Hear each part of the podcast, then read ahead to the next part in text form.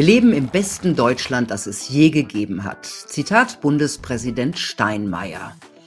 Kann man so sehen, muss man aber nicht.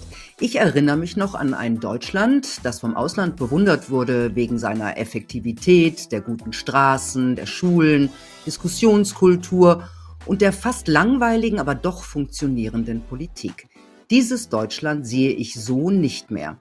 Ich sehe ein Land, in dem sich die Politik daran gewöhnt, den Bürger zu bevormunden, einzuschränken und zu bestrafen. Ich sehe marode Infrastrukturen und Medien und ich sehe ein Land, in dem Meinungsvielfalt und Grundrechte keine alternativlosen Werte mehr sind. Was ist passiert mit Good Old Germany? Darüber reden wir. Jetzt den Punkt Preradovic. Hallo Chaim Noll. Hallo. Ich stelle Sie kurz vor. Sie sind Journalist und Schriftsteller, wurden in Ostberlin als Sohn des Schriftstellers Dieter Noll geboren. Sie studierten Kunst und Kunstgeschichte in der DDR, bevor Sie den Wehrdienst verweigerten und 1983 nach Westberlin ausreisten. Anfang der 90er sind Sie mit Ihrer Familie nach Rom gezogen, 1995 schließlich nach Israel in die Wüste Negev. Sie sind inzwischen israelischer Staatsbürger und haben bis 2018 auch an der Universität Beersheba unterrichtet. Sie reisen regelmäßig zu Lesungen und Vorträgen nach Deutschland und schreiben dort auch für verschiedene Publikationen wie die Achse des Guten und die Jüdische Allgemeine. Ihr neuestes Buch heißt Der Rufer aus der Wüste wie 16 Merkel-Jahre Deutschland ramponiert haben, eine Ansage aus dem Exil in Israel. So, in diesem neuen Buch, darin schreiben Sie, ich zitiere, ich kann nicht wie viele alte Leute sagen, in meiner Jugend war alles anders. Im Gegenteil, die alte Ordnung ist unbarmherzig zurück. Und da meinen Sie ja die DDR. Was ist zurück im Deutschland der heutigen Zeit? Ähm, ja, um es mal ganz grob zu sagen, mit einem Wort der Untertanengeist, die Unterwerfung unter die Macht und dann natürlich auch, wenn von Seiten einer offenbar Bevölkerungsmehrheit die Bereitschaft ist, sich so weit zu unterwerfen, auch der Machtmissbrauch der Regierenden. Mhm. Und das heißt, dass die Demokratie in der Bundesrepublik am Absterben ist, dass sie de facto, dass sie zwar dem äh, Gesetz und dem Wort nach besteht, aber dass sie de facto nicht mehr wirklich ausgeübt wird. Und das machen Sie woran fest? Das mache ich daran fest, äh, wie sich in den letzten Jahren die äh, geistige Atmosphäre in der Bundesrepublik verändert hat. Dass es äh, im Unterschied zur alten Bundesrepublik bevor Angela Merkel an die Macht kam, äh, heute riskant geworden ist, eine eigene Meinung zu haben und die öffentlich zu äußern. Das war in der alten Bundesrepublik, die ich ja noch kenne, nicht so. Im Gegenteil, da wurde man ermutigt, abweichende Standpunkte vorzutragen. Das galt als interessant das ist jetzt für uns Ältere schwer, mit dieser neuen, mit den neuen Verhältnissen zurechtzukommen. Man hat offenbar erfolgreich ein, zwei Generationen in den deutschen Gymnasien und Universitäten auf äh, Anpassung eingestimmt, während ich noch aus der Zeit komme, wo ähm, Opposition, nicht die berühmte außerparlamentarische Opposition im Westen, das war natürlich unser äh, Leiterlebnis, dass man mit Protest und Opposition Dinge verändern kann in der Gesellschaft, den immer bestehenden Machtmissbrauch der Mächtigen, die, die, immer bestehende Gefahr des Machtmissbrauchs, dass sich das ändern lässt durch freie Meinungsäußerung, durch Protest und Opposition. Und das hat man offenbar äh, in der Zwischenzeit den jungen Leuten abgewöhnt, denn sie machen das nicht. Ich habe ja, es ist ja, es ist ja erstaun erstaunlich, die außerparlamentarische Opposition unserer Zeiten, sage ich jetzt mal, in der alten Bundesrepublik, die kam ja von links. Ja, und ähm, heute sieht man ja, dass die Linke sich eher mit, äh, mit der Regierung solidarisiert, was mich wirklich nachhaltig verstört, muss ich sagen. Ja, das ist auch eine andere Linke, die nennen sich nur noch links. Mhm. Ich, äh, ich weiß, dass viele Altlinke inzwischen zum Beispiel bei Achse des Guten äh, angelangt sind und das lesen. Da sind sehr viele darunter, die aus der Studentenbewegung kommen und die einfach die, kritisch, die kritische äh, Einstellung zur äh, Gesellschaft und zu, zu, den Machthabenden vermissen. Die, die besteht nicht mehr. Diese Parteien nennen sich heute links, aber die sind alle brav und angepasst. Die einzige Partei, die im Bundestag in Opposition geht, ist die rechte AfD, während die Linkspartei und die anderen dort äh, mitmachen. Das ist ein, ein Kartell von Parteien, die sich im Grunde auf eine Linie geeinigt haben. Das ist nicht mehr Demokratie. Nee, das ist verkehrte Welt auch, ja. Die Opposition kommt jetzt äh, von rechts, ja. die Linken machen mit.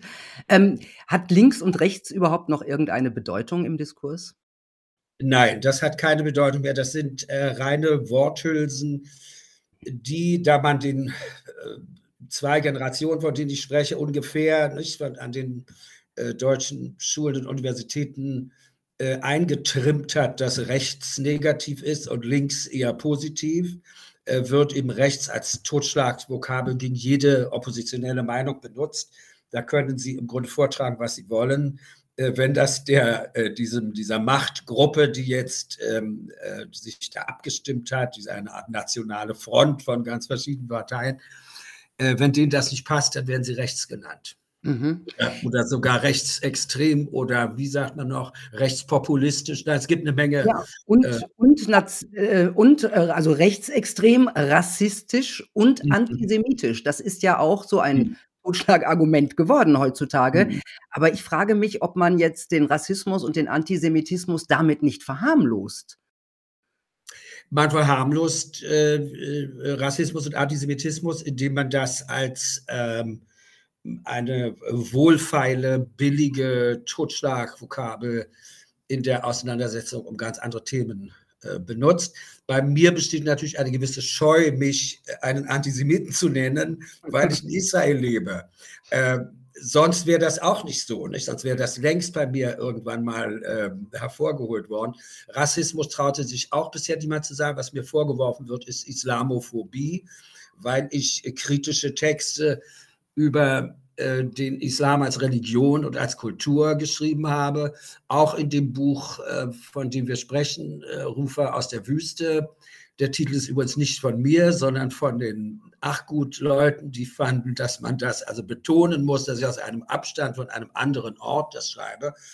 Und auch, dass ich hier in der Wüste mit äh, Muslimen zusammenlebe und sie sehr gut kenne und auch ihre Religion und Kultur gut kenne und ihr gegenüber, wir übrigens auch viele Muslime kritisch äh, bin, auch vom, vom Text her. Ich habe mich ausführlich, auch in dem Buch davor, äh, das ist eine Literaturgeschichte der Wüste, natürlich mit der Entstehung des Koran beschäftigt mit dem Koran als Text. Also über, ich kann sagen, 25 Jahre beschäftige ich mich mit äh, islamischem, mit, mit koranischem Schrifttum und habe da sehr viel Kritisches drüber geschrieben. Und das ist eigentlich eine textkritische Arbeit, die Arbeit eines Literaturwissenschaftlers, aber das wird dann in Deutschland mit einer billigen, platten äh, Formel wie Islamophob äh, etikettiert. Ja, die neue Sprache. Äh, Sie sagen ja auch, also Sie schreiben in Ihrem Buch ja auch, die DDR sei ja in Form der Sprache zurück. Haben Sie da irgendwelche Beispiele, wie, wie wir uns das vorstellen können? Naja, ich habe das ja in dem Buch zitiert. Die, äh, da geht es um Corona-Verordnungen. Das ist also die Sprache. Soll ich ein Stück vorlesen aus dem? Den brauchen Sie nicht, aber ich erinnere mich an Singen verboten. Ne? Singen, Singen verboten, 50 Euro. Äh, aber auch sonst Not, äh, Maß, Not, Notmaßnahmen, Schutzverordnungs, also ja. äh, Wortungeheuer werden. Waren Wortungeheuer, ja. Überhaupt um um militante Kompaktheit äh, bemühten Worte, die wir aus der, aus der Sprache der DDR kennen, auch aus, übrigens aus der berühmten LTI, aus der Lingua Tertii Imperii, aus der Sprache des Nazireiches. Die sind sich sehr ähnlich. Das kehrt alles wieder. Das ist schlimm, dass das offenbar Muster im Kopf sind. Die nennen sich heute links, aber es ist eigentlich die alte totalitäre Denkweise und die zeigt sich in einer ins Totalitäre abdriftenden Sprache. Tja, und, ähm, ich weiß nicht, ich lebe ja jetzt seit, hm, über zehn Jahren in Österreich und, äh, wenn ich mal in Deutschland bin, was gar nicht so oft vorkommt, da fällt mir in den Städten Zerfall aus? Also, äh, ich erinnere mich, dass äh, dass die Städte immer einigermaßen sauber waren in Deutschland, Mhm. aber das hat sich, glaube ich, erledigt. Auch schlechte Straßen, äh, fallen mir auf. Was fällt Ihnen auf, wenn Sie durch Deutschland fahren oder wenn Sie in Ihrer alten Heimat Berlin zu Besuch sind? Ja, auch das, was Sie sagen, dass diese heile, saubere Welt der alten Bundesrepublik, die wir kennen, die uns damals enorm verblüfft hat, als wir aus dem Osten kamen, dass die, äh, dass die zerfällt. Man kann wirklich einen Zerfall der Infrastruktur beobachten. Äh, das ist nicht mal der Osten. Es sind vor allem Gebiete in Westdeutschland. Also das Ruhrgebiet ist ausgesprochen runtergekommen.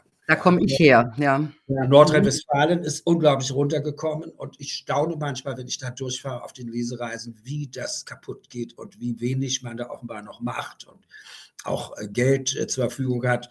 Das Geld wird dann lieber in, äh, in fragwürdige Projekte investiert, aber eben diese naheliegenden Dinge werden vernachlässigt.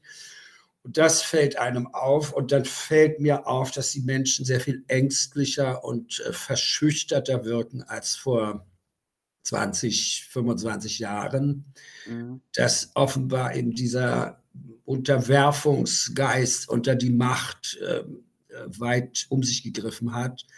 Es ist auch weniger lustig als früher, nach meinem Gefühl, und weniger gelacht. Es gibt zwar einen riesen Unterhaltungsbetrieb, aber die, die allgemeine Stimmung ist einfach schlechter geworden. Und das mhm. Selbstbewusstsein ist ähm, stark erodiert das war auch nicht immer angenehm, dieses deutsche Selbstbewusstsein. Also als jemand, der im Ausland lebt, habe ich das auch oft als unangenehm empfunden. Aber das ist eben weitgehend weg. Es ist einem Krisenbewusstsein gewichen. Im, Grunde ist man sich heute bewusst, dass sich das Land in eine krisenhafte Richtung bewegt.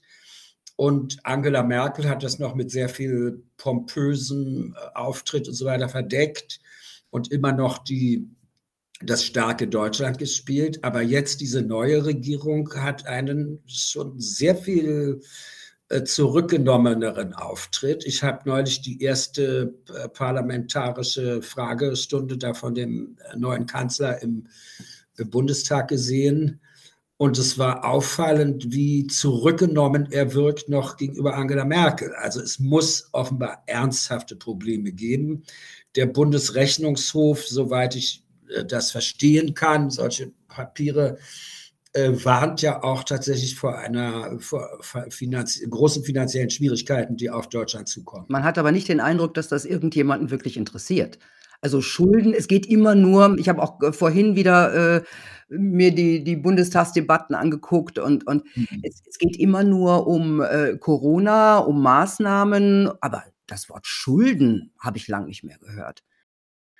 Also als naja, sie, sie, ja, sie stehen, äh, für mich war auffallend. Angela Merkel hat noch so getan, als ob dieser äh, fragwürdige und auch viel kritisierte, unkontrollierte Einlass von Hunderttausenden äh, Menschen aus ähm, islamischen Ländern im äh, Mittleren Osten ein Akt der Gnade und der Großherzigkeit gewesen sei. Die neue Regierung gibt zu, dass das aus einer gewissen Not geschieht, nämlich aus der Not an Arbeitskräften. Ich habe das von Anfang an auf, auf der Achse so dargestellt. Es ist sicher auch ein Text in dem Buch, der sich damit beschäftigt, dass ich geschrieben habe, hier wird etwas Entscheidendes verschwiegen, nämlich dass Deutschland aufgrund seiner katastrophalen Demografie, die ja Ausdruck dieser sich verschlechternden Stimmung ist, ja, wenn in einem Land die Stimmung schlecht ist, dann gibt es nicht mehr genug Kinder. Ähm, also die Demografie der, der, äh, der Bio-Deutschen, wie man sagt, die ist ähm, sehr, sehr schlecht, ähm, rückläufig. Das wäre eigentlich ein Land mit starkem Bevölkerungsverlust. Und sie haben gehofft, diese Menschen aus dem Nahen Osten könnten eben die, ähm, die, äh, die Fließbänder und so weiter in den Autofabriken von morgen, das, die Rechnung ist nicht ganz aufgegangen und man wird sehen, ob das funktioniert. Aber das war plötzlich, was Scholz äh, in seiner Rede vorige Woche, ich glaube am 12. Äh, ersten war dieser erste Auftritt da, diese, diese Fragen, wo er die Fragen beantwortet hat. Äh, er hat das plötzlich so begründet, nicht mehr damit, dass wir so gute, großherzige Menschen sind und das Elend dieser Menschen nicht mit ansehen können. Also das war ein Wechsel in der Attitüde, dass hier ein deutsches Problem überhaupt eingestanden wird. Und ich muss Ihnen sagen, wenn in Deutschland Probleme eingestanden werden, dann müssen sie massiv sein. Mhm. Also ein anderes Problem, das ich persönlich sehe, hat er nicht eingestanden. Er sagt, er sieht keine gesellschaftliche Spaltung in Deutschland. Würden Sie ihm da Ja. auch zustimmen? Naja, das wird jetzt daran liegen, ob er, wenn, wenn er das eingestehen soll, dann müssen eben die äh, Proteste noch stark zunehmen. Ja, bisher glauben sie, das noch irgendwie unterdrücken zu können. Und sie gehen ja auch zum Teil äh, in, in einer auch wieder an die 68er Studentenunruhen ähm, erinnernden Brutalität äh, mit der Polizei gegen diese Demonstranten vor. Also ich, ich bin nun ähm, als junger und junger Mann mit der 68er-Bewegung zwar aus, vom Osten aus, aber wir haben das natürlich uns ständig angesehen, auch im Fernsehen und so weiter, in den Medien, die wir da, äh, die wir da rüber, die rüber geschmuggelt wurden. Wir haben ja auch Westzeitschriften und sowas gelesen. Ähm, das erinnert mich sehr daran und ich sagte neulich zu meiner Frau, der, der Kipppunkt bei den Studentenunruhen war dann die, der Tod von Benno ohne Sorg. Ich weiß nicht, ob Sie sich noch erinnern und ob sich noch äh, Hörer dieses, äh, die, dieser Sache jetzt daran erinnern. Tatsächlich, doch. Als es den ersten Toten gab, nicht, durch Natürlich. Polizeieinsatz. Also da kippte dann, bis dahin haben die Leute das auch hingenommen, dass, wie die Westberliner Polizei brutal gegen diese ersten äh, Studenten ist. Äh, ob das nun von rechts oder links ist, ist überhaupt nicht das Problem, sondern dass hier eine oppositionelle Bewegung äh, vom Staat äh, unterdrückt werden soll. Und das versucht man jetzt auch mit den sogenannten Querdenkern, wobei schon dieses Wort, dieses Pejorativ für Menschen, die abweichend denken, ähm, das offenbart schon die ganze Misere. Ja, Ja, aber das Wort war ja mal positiv besetzt. Also, wenn ich mich erinnere, haben sich die sogenannten Querdenker diesen Namen ja auch selber gegeben. Das war positiv Ich besetzt. Ein bekenne mich auch dazu, ein Querdenker zu sein, Zeit meines Lebens. Gott sei Dank. Ja. Deswegen bin ich aus der DDR rausgekommen, weil ich angefangen habe, quer zu der dort verorteten Richtung zu denken. Wenn man mit Querdenkern nicht mehr zurechtkommt, ist die Gesellschaft irgendwo, ist der, ist der Konsens der Gesellschaft am Ende. Dann ist ich diese auch sagen. Gesellschaft nicht mehr demokratisch. Wie sehen denn eigentlich die Israelis das, äh, Deutschland von heute? Ja, sehr verschieden. Äh, Angela Merkel hat etwas sehr Geschicktes gemacht. Sie hat die, ähm, äh, die Rückgabe äh, von deutschen Pässen und Staatsbürgerschaften an die Abkömmlinge, noch an die Urenkel von einstmals aus Deutschland äh, als Juden Vertriebenen wieder möglich gemacht, sodass viele tausende junge Israelis deutsche Pässe sich besorgen konnten. Hier schon in der Botschaft in Tel Aviv und äh, dann in Deutschland studieren konnten. Und da in dass in Deutschland an vielen Universitäten keine Studiengebühren gibt, anders als hier, wo das ein relativ teurer Spaß ist zu studieren, ähm, sind dann auch tausende Israelis nach Deutschland gegangen, in deutsche Städte und sind dann da zum Teil auch geblieben und arbeiten dort heute und haben dann auch deutsche Mädchen geheiratet und so weiter. Also es ist eine, ein, doch eine starke Beziehung zu diesem Land wieder entstanden durch junge Israelis, die dann auch die Ängste ihrer Großeltern und so weiter in den Wind geschlagen haben und gesagt haben, da kann man ganz normal leben. Das ist ja eigentlich ein sehr interessantes und schönes Land, sehr kreativ in Berlin und so weiter. Das war lange die vorherrschende Stimmung. In letzter Zeit äh, werden natürlich die Probleme immer bewusster und das wird auch immer mehr hier diskutiert, welche Probleme das Land hat. Äh, wir haben ja nun mit Deutschland vor allem das, das Problem insgesamt als Staat, dass Deutschland eine eher israelfeindliche internationale Politik macht, äh, im Abstimmungsverhalten in der UN und äh, dadurch, dass äh, die deutsche Außenpolitik gerade unsere Todfeinde, wie beispielsweise das Mullah-Regime im Iran, unterstützt. Also das sind hier eigentlich die Themen, die im Zusammenhang mit Deutschland besprochen worden. Was dann nun so im Inneren geschieht, ähm, spielte bisher nicht so eine große Rolle, aber diese Demonstrationen werden natürlich ähm, bemerkt und die werden auch hier in den Medien reflektiert, dass es sowas überhaupt in Deutschland wieder gibt. Mhm. Ähm, Sie haben vorhin äh, die Einengung des Meinungsdiskurses schon erwähnt. Und ich habe in Ihrem Buch gelesen, Sie haben da auch ganz einschlägige Erfahrungen gemacht, ne? Mit der Friedrich-Ebert-Stiftung. Die Ebert-Stiftung war dann die erste, die mich ausgeladen hat wegen meiner Kritik an der deutschen Nahostpolitik und an der deutschen Außenpolitik insgesamt, auch an der Geldverschwendung, die ich da sehe, nicht an diesem ständigen Fehlinvestieren in fragwürdige Regimes hier im Nahen Osten. Das kann ich ja hier aus der, aus der Nähe sehen. Sie meinen, Sie, meinen, Sie meinen die Palästinenser im Gazastreifen? Äh, zum Beispiel. Ja, dass äh, mhm. dieses äh, UN-Hilfswerk UNRWA, das von Deutschland äh, gesponsert wird, nachdem die Amerikaner rausgegangen sind, hat Deutschland das verdoppelt und äh, sponsert das heute mit 145 Millionen. Da, wo die Schweizer, wo die Schweizer rausgegangen sind, ja, die Schweizer sind rausgegangen äh, wegen der Korruption. Das ist ein sehr korruptes und okay. eben mit der Hamas eng verbundenes äh, Netzwerk die Schweiz ist rausgegangen, die Amerikaner, also vernünftigere Länder haben sich da zurückgezogen. Auch andere europäische Länder geben nicht vergleichsweise so viel Geld wie Deutschland.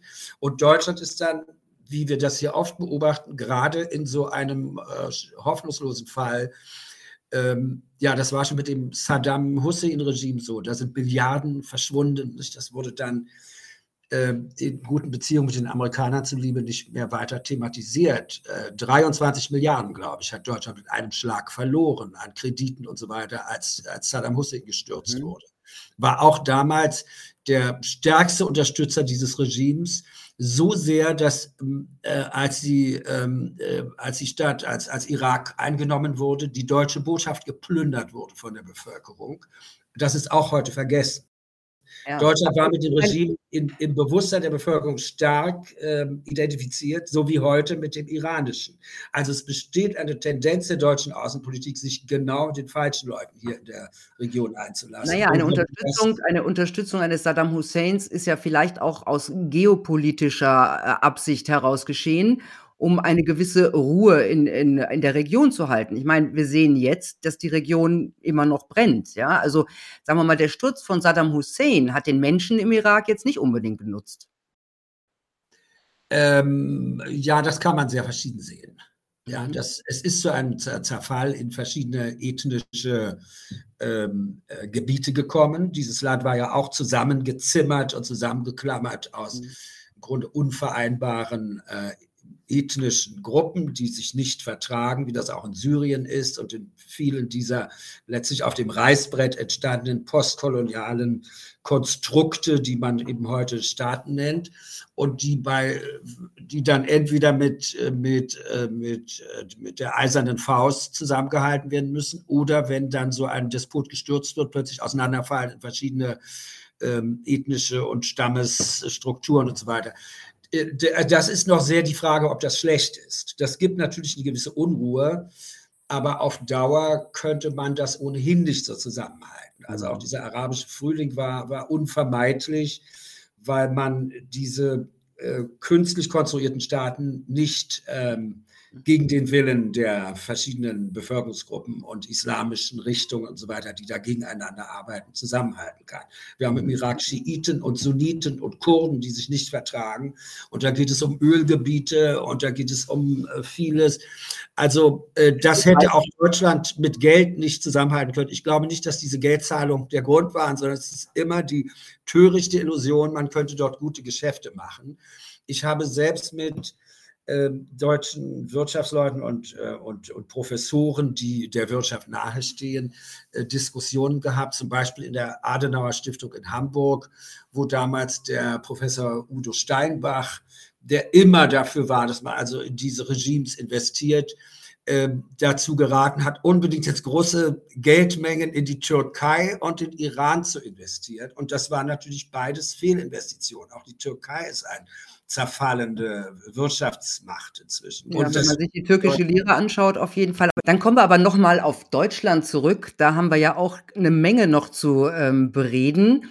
Äh, der Kampf gegen rechts, das ist eines der Hauptziele der Ampelkoalition und dafür werden Milliarden ausgegeben. Für wie sinnvoll halten Sie das? Äh, ich halte das für eine ähm, für einen Vorwand, für eine äh, Konstruktion, um von wirklichen Problemen abzulenken. Äh, diese Fixierung auf den Kampf gegen rechts äh, beruht auf der Unwahrheit, dass die tatsächliche Sicherheitsgefahren im heute in Deutschland von, vorwiegend von rechts ausgingen. Ich kann das vor allem aus der Sicht einer der bedrohtesten Gruppen in Deutschland sagen, nämlich der Juden, wo man seit Jahren versucht, ähm, mit ganz üblen Tricks äh, die Statistiken zu fälschen, indem beispielsweise das Bundeskriminalamt äh, wenn muslimische Demonstranten irgendwo in einer deutschen Stadt äh, zur Ermordung von Juden aufrufen, das unter rechtsradikal einstuft, mit der Begründung, das wäre eine rechtsradikale Forderung. Nein, das ist eine islamistische Forderung und das ist etwas ganz anderes. Und so kommt es dann, dass das Bundeskriminalamt eine Statistik in seiner Statistik angibt, gibt, dass fast 90 Prozent aller antisemitischen Straftaten in Deutschland von rechts verübt würden, während die jüdischen Gemeinden selbst und jüdische Institutionen, die das untersuchen, auch deutsche Universitäten, die das untersucht haben, wie die Universität Bielefeld in einer Studie, glaube ich, 2017, die viel beachtet war, zu dem Ergebnis kommen, dass selbstverständlich die Juden selbst eine vollkommen andere Wahrnehmung haben, nämlich dass die überwiegende Zahl der antisemitischen Straftaten von Muslimen verübt wird.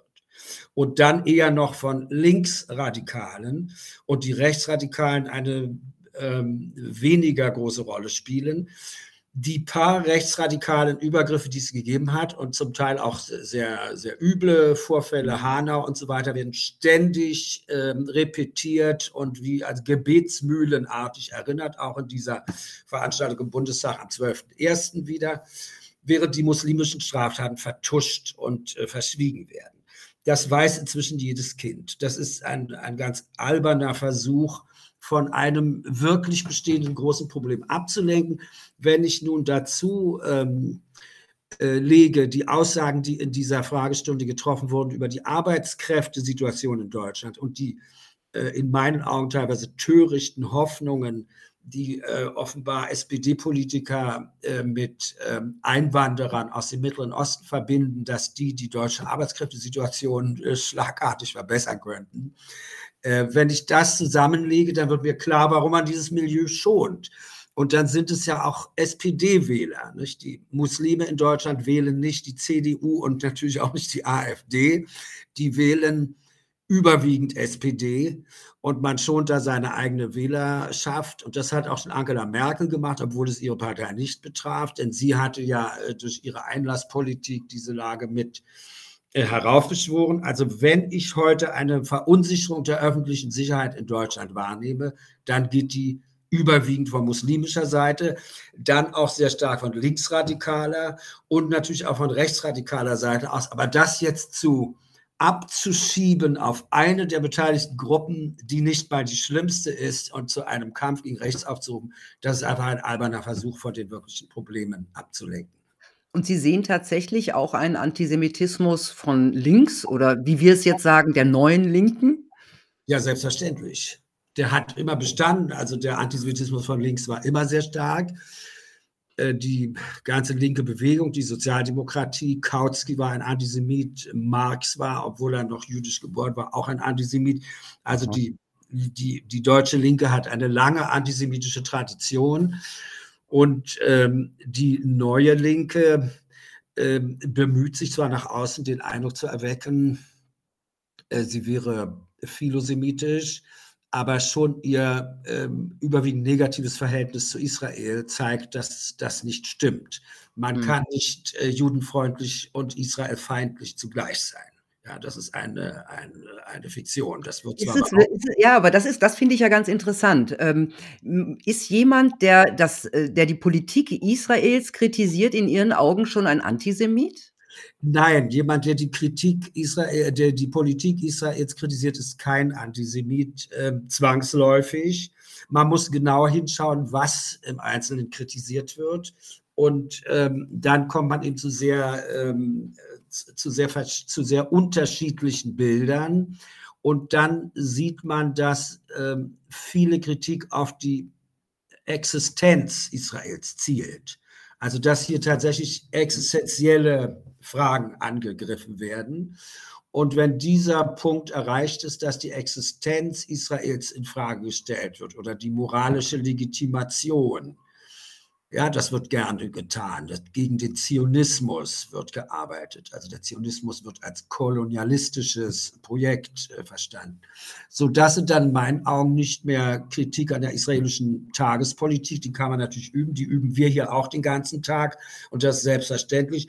Israel ist ein, was Kritik an der Regierung betrifft, äh, ex, fast extremes Land. Das ist hier selbstverständlich, dass man dauernd die Regierung und ihre Politik äh, kritisiert. Aber die Existenz Israels und die dahinterstehenden Ideen zu kritisieren, das ist etwas anderes.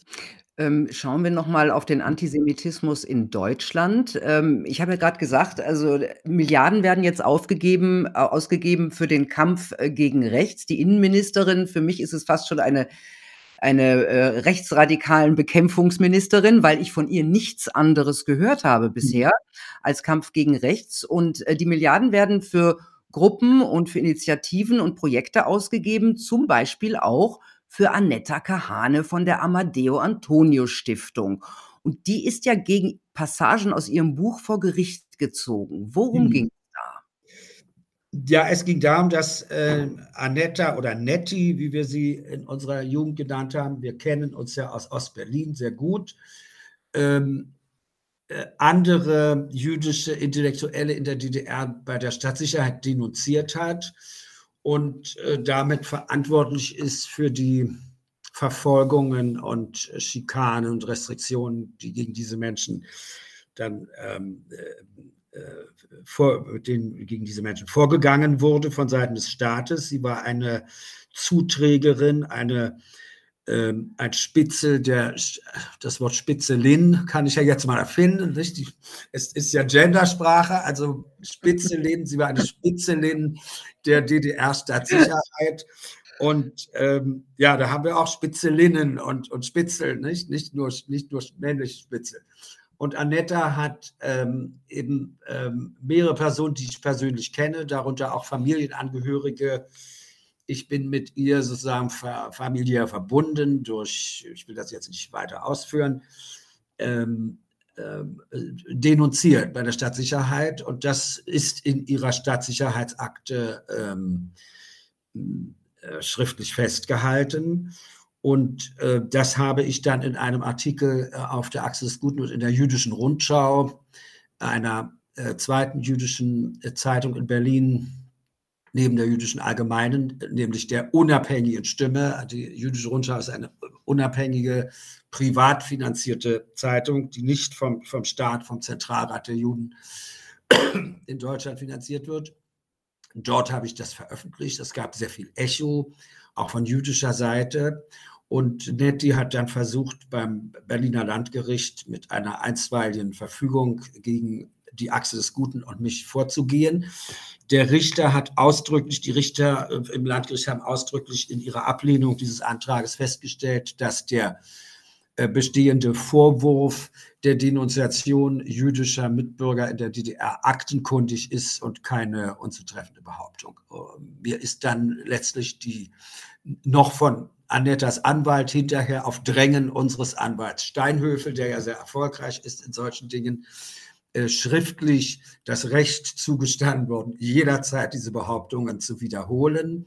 Und äh, Anetta und ihr Anwalt werden äh, darauf verzichten in Zukunft. Äh, sie haben also einen schriftlichen Verzicht erklärt, gegen mich weiter vorzugehen. Das heißt, ich kann das jetzt und werde das auch immer wieder daran erinnern, dass diese von der Bundesrepublik finanzierte Stiftung von einer Frau geleitet wird, die eine Spitzelerfahrung über viele Jahre hat. Gut, dass sie gespitzelt hat, hat sie nicht bestritten. Sie hat das ja selbst äh, bekannt, dass sie, ähm, dass sie Informantin der Stadtsicherheit war. Macht jetzt aber auch nicht besser, ne? Also ich meine, wir müssen einfach mal konstatieren, dass eine Spitzelin der Stasi die Menschen denunziert und verraten hat. Und ich glaube, es gab auch einen Selbstmord im, im Nachgang äh, dieser Denunziation, wie ich in Ihrem Buch gelesen habe. Gell? Dass äh, diese äh, ja, Frau mit ihrer Stiftung von der Bundesregierung finanziert wird. Das ist schon irgendwie Krass, finde ich. Also der Selbstmord war der einzige Punkt, wo das Berliner Landgericht äh, festgestellt hat, dass da äh, kein Zusammenhang nachweisbar ist. Und natürlich kann man da keinen Zusammenhang nachweisen. Aber es, hat sich jemand umgebracht im Nachgang. Ja, der, der Schauspieler Klaus Brasch, Schauspieler Klaus Brasch und äh, sein Bruder Thomas Brasch, der Schriftsteller, sind von Netti ähm, denunziert worden und bei der Stadtsicherheit als Feinde der DDR. Sie hat ähm, also in sehr drastischen Formulierungen, sie war auch nicht, es, es gibt ja verschiedene Abstufungen auch unter den Spitzeln. Da gab es Leute, die genötigt wurden und da gab es Leute, die erpresst mhm. wurden, da gab es Leute, die haben das ungern gemacht, damit sie irgendwie, weil sie sonst existenziell ruiniert worden wären, wie das heute auch wieder ist. Aber Nettie hat es gern gemacht und das sieht man auch an der Art, äh, wie sie formuliert. Und das waren ausgesprochen vernichtende Formulierungen für jeden ein, äh, klar ersichtlich, der die DDR kannte. Solche Formulierungen wie Feind unseres Staates und so, das waren Straftatbestände. Mhm. Und das hat dann natürlich dazu geführt, dass gegen den, dass der Klaus Brasch äh, dann da, glaube ich, in der Volksbühne nicht mehr arbeiten konnte in einem Berliner Theater. Also es gab dann äh, nicht, wahrscheinlich war sie nicht die Einzige, die ihn denunziert hat. Ich meine, das kann man nicht nachweisen, aber sie hat ihn denunziert und er wurde dann demontiert. Und infolgedessen hat er sich dann irgendwann ähm, ein Jahr später oder ich weiß nicht genau wann äh, das Leben genommen. Das Berliner Landgericht hat festgestellt, man kann hier also keinen direkten Zusammenhang feststellen. Aber äh, es wurde ein Mensch äh, demontiert, Verstört eine Künstlerexistenz zerstört, wie wir das ja auch heute wieder erleben, aufgrund äh, abweichender Meinung. Und Netti war diejenige, die das denunziert hat. Und das ähm, wollen wir festhalten. Und, und die darf heute bei der Bundespressekonferenz sogar auftreten. Ja, und äh, sie fast als offizielle Stimme. Nicht? Und sie bekommt sehr viel Geld vom Staat für die Arbeit, die sie jetzt macht, die eigentlich auch wieder in Denunziationen besteht indem sie eben zum Beispiel eine unabhängige Plattform wie Achse des Guten äh, verleumdet und behauptet, wir wären rechtsradikal oder so etwas. Also so, solche Dinge sind da auf ihrem, äh, sie geben ja da auch so einen Blog heraus, Bell Tower, da können Sie sowas lesen. Sie hat sich dann in letzter Zeit sehr zurückgehalten, das muss ich sagen. Sie fürchtet jetzt natürlich weiteren Ärger mit uns. Aber bevor ich das geschrieben habe, ähm, vorher hatte ja schon Dirk Maxeiner sich überhaupt die Stasi-Akte von ihr schicken lassen. Damit hat das ja angefangen. Ich kannte ja ihre Akte nicht. Ich, mich hat das auch nicht so wahnsinnig interessiert. Aber Dirk hat dann eben irgendwann äh, an, die, an diese Stasi-Behörde da in Berlin, an diese ähm, Stasi-Aktenverwaltung äh, geschrieben, dass er die Akte von Anetta äh, einsehen möchte als Journalist. Und die haben sie ihm auch tatsächlich geschickt. Und ja, für mich war es dann klar, als ich die Namen gelesen habe, dass sie ihre eigenen Verwandten in Westberlin und so weiter denunziert hat. Ich wusste, wer die Leute sind. Und ich habe dann das eben in, in meinen Texten äh, dargestellt, äh, im, im Zusammenhang, wie ich ihn kenne. Und dagegen wollte sie natürlich vorgehen. Ja, interessanter Charakter, äh, wie es scheint. Ähm, ich habe ja Ihr Buch gelesen, zu mit großer Freude, muss ich sagen. Und ich hatte beim Lesen aber den Eindruck, Sie waren zornig beim Schreiben. Äh, kommt das ein bisschen hin? Also, ich hatte ich hatte den Eindruck, äh, dieses Buch klingt für mich zornig. Was geht beim Thema Deutschland emotional in Ihnen vor? Äh, das sind ja Texte, die ähm, im Internet veröffentlicht wurden auf der Achse des Guten. Also das ist kein extra geschriebenes Buch. Ja, dann, aber, aber der, der Grundtenor, für mich war er zornig. Hm. Sagen Sie, wenn ich falsch liege. Äh, ja, solche Texte schreibe ich aus einer emotionalen Bewegung heraus. Natürlich, sonst würde ich das nicht machen. Vielen Dank, Chaim Noll, ja. für diese Rufe aus der Wüste. Höchst interessant, Ihre Einschätzung hier zu hören. Und ähm, alles Gute. Ihnen auch. Danke. Bye bye. Tschüss. Tja, Leute, ich mag ja Länder, in denen der Staat angenehm unauffällig ist und im Fernsehen gestritten wird, dass die Fetzen fliegen, wo jede Meinung gilt und diskutiert wird und die Medien kritisch die Politik und die Regierung hinterfragen. Ja, man darf ja noch mal träumen, oder? Ich wünsche euch eine gute Zeit. Bis bald. Tschüss.